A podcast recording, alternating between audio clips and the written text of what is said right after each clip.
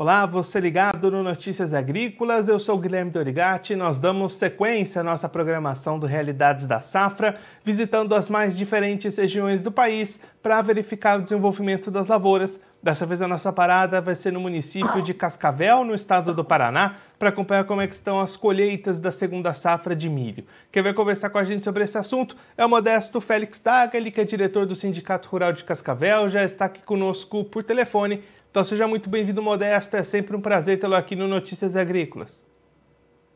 Bom dia, Guilherme. Bom dia a todos os ouvintes. É um prazer nosso sempre estar aqui para poder trabalharmos junto para essa grande coisa que se chama agronegócio brasileiro. Modesto, os trabalhos de colheita estão avançando aí na região. Conta pra gente como é que são as condições para o produtor realizar sua colheita e como é que está esse andamento, mais ou menos em quantos por cento estão essa colheita até aqui? Guilherme, nós precisamos voltar um pouco no tempo para poder falar sobre isso com relação à soja. Como houve seca na soja, muitas lavouras foram colhidas antecipadamente porque antecipou o ciclo da cultura. Então, esses pessoais que, esse pessoal que conseguiu colher a soja no começo de janeiro e plantou o milho no começo de janeiro até dia 25, 28 de, de janeiro, esse pessoal ou já colheu ou já está em colheita. Mas a grande maioria das áreas, elas iniciam a colheita a partir de agora. As pessoas que já colheram tiveram um resultado bastante satisfatório, Guilherme. Por quê? Porque plantaram numa melhor época, tiveram condições climáticas altamente favoráveis e a produção tem sido assim muito, muito, muito, muito boa. Tem sido acima de 8 mil quilos por hectare. Isso é uma produção bastante significativa por esse ano. A grande maioria que ainda está com a, as lavouras em estado de maturação é, final, é, esse pessoal talvez tenha um pouco de perda, porque teve um pouco mais de ataque de cigarinha do milho, teve um pouco mais de doença, foi em função das condições climáticas. Com relação às condições climáticas de colheita, que você me perguntou, Guilherme, as condições estão bastante favoráveis, tirando esses últimos três dias aí que nós tivemos uma, um, um céu bastante encoberto, com, pouca, com pouco sol, bastante nuvens, com algumas chuvas de, de baixa intensidade mas, de um modo geral, eu posso dizer assim que as condições climáticas que se desenham para os próximos dias são muito boas e que as colheitas vão evoluir muito rapidamente daqui para frente. Eu diria para você que nós estamos aí alguma coisa próxima a 15%, entre 15% e 20% colhido no máximo até agora. Então, Modesto, da última vez que o senhor participou aqui com a gente, lá no mês de maio, a expectativa era ter uma produtividade ali entre 120 e 130 sacas por hectare. Para essas primeiras áreas até superou um pouquinho essa marca, mas para as demais vai ser um pouco mais complicado, é isso? Provavelmente sim, Guilherme, porque nas, nas plantios mais tardios nós tivemos muito mais incidência de ataque de, lagar, de cigarinho e nós tivemos muito mais condições climáticas favoráveis para a doença. Outra coisa, o clima também para o milho. Toda vez que você atrasa o plantio, a partir de fevereiro, você alonga o ciclo da cultura. Então, ela demora mais para perder a umidade do grão e isso é ruim porque ele fica exposto ao tempo e pode dar problema de qualidade de grão, como está acontecendo em algumas lavouras pontuais, Guilherme. E aí, Modesto, olhando para as condições de mercado, como é que avançaram as vendas até aqui? O produtor conseguiu boas oportunidades, os preços estão bons? Como é que está a comercialização aí na região? É claro que o produtor sempre espera ganhar o melhor preço. Né? Nós já tivemos condições muito mais favoráveis de preço, o preço deu uma, uma reduzida em função da oferta, ah, começa a colheita e sabe que preço se forma não pela razão, mas pela emoção. Então, quando quando se tem assim as primeiras expectativas de colheita com produção boas, é natural que o mercado cede um pouco. Mas se olharmos o mercado a nível internacional, nós vamos ver que também as exportações nossas do Brasil para os outros países têm aumentado significativamente. Então nós acreditamos que os preços estão bons, não estão aquilo que se deseja, nós esperávamos preço próximo a 100 reais a saca, estamos com, com a faixa aí de 78, 80 reais a saca, talvez até um pouco menos hoje, mas uh, 75, 73, isso não é bom. O produtor normalmente ele fica aguardando um, umas condições melhores para ver a, a, o andamento da colheita e o mercado como é que vai se comportar. Chicago está trabalhando numa situação bastante delicada, é muita especulação que está acontecendo, é muita, é muita realização de lucros uh, dos, das especuladoras, do pessoal que tem lá, que, que aplica em, em commodities, e a gente acredita que o milho já passou pela pior fase. Daqui para frente nós teremos provavelmente um preço mais acessível do que nós estamos vivendo hoje. E Modesto, pensando é, na sequência das atividades, como é que está a preparação do produtor da região para a próxima safra de soja 22-23, a compra por insumos, recebimentos, como é que está esse planejamento? Grande, a grande maioria dos produtores já definiram praticamente toda a safra de verão, muito pouca área de plantio de milho, safra de verão, a grande maioria vai plantar soja. A definição dos insumos já está praticamente é, mais de 90% adquirida, a não ser aquelas pessoas que demoram para decidir na última hora.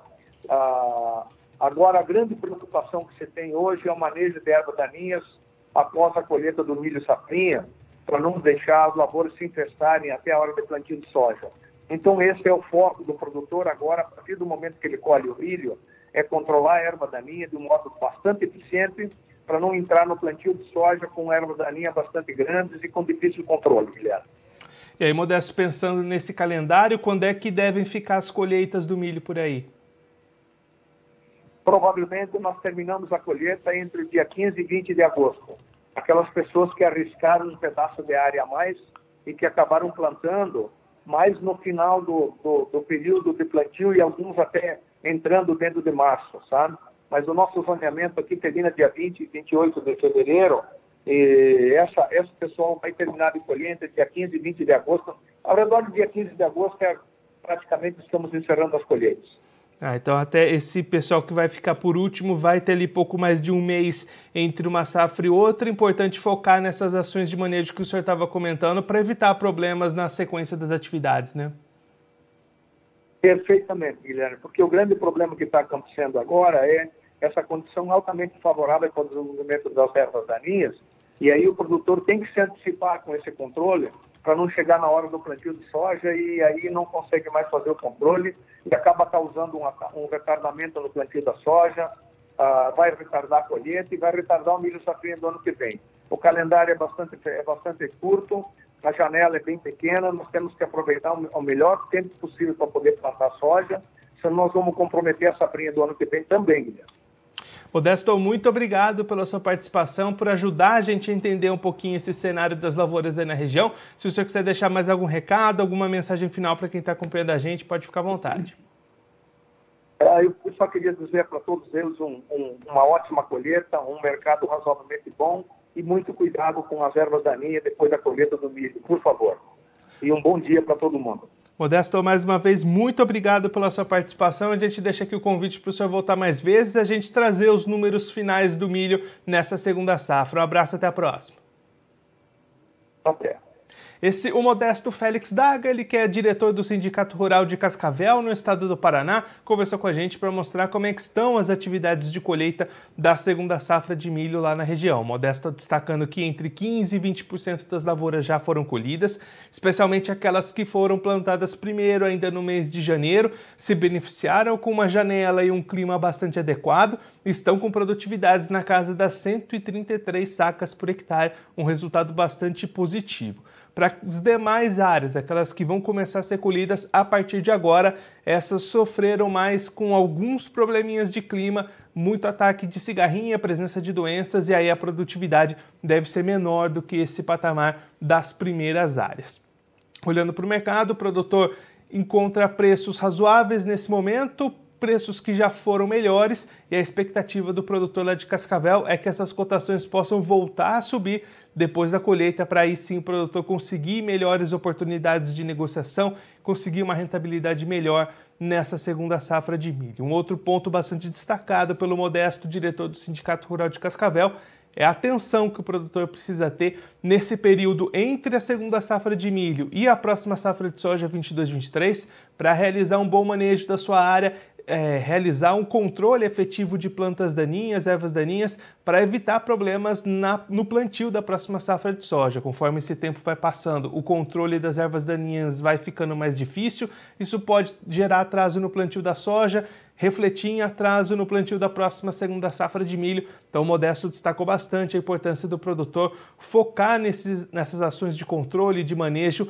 entre safras, depois do final da colheita da segunda safra de milho antes de chegar a época de plantio da soja 22-23, que já tem 90% dos insumos comprados. O produtor já bastante adiantado com seu planejamento e sua preparação lá na região de Cascavel, no estado do Paraná.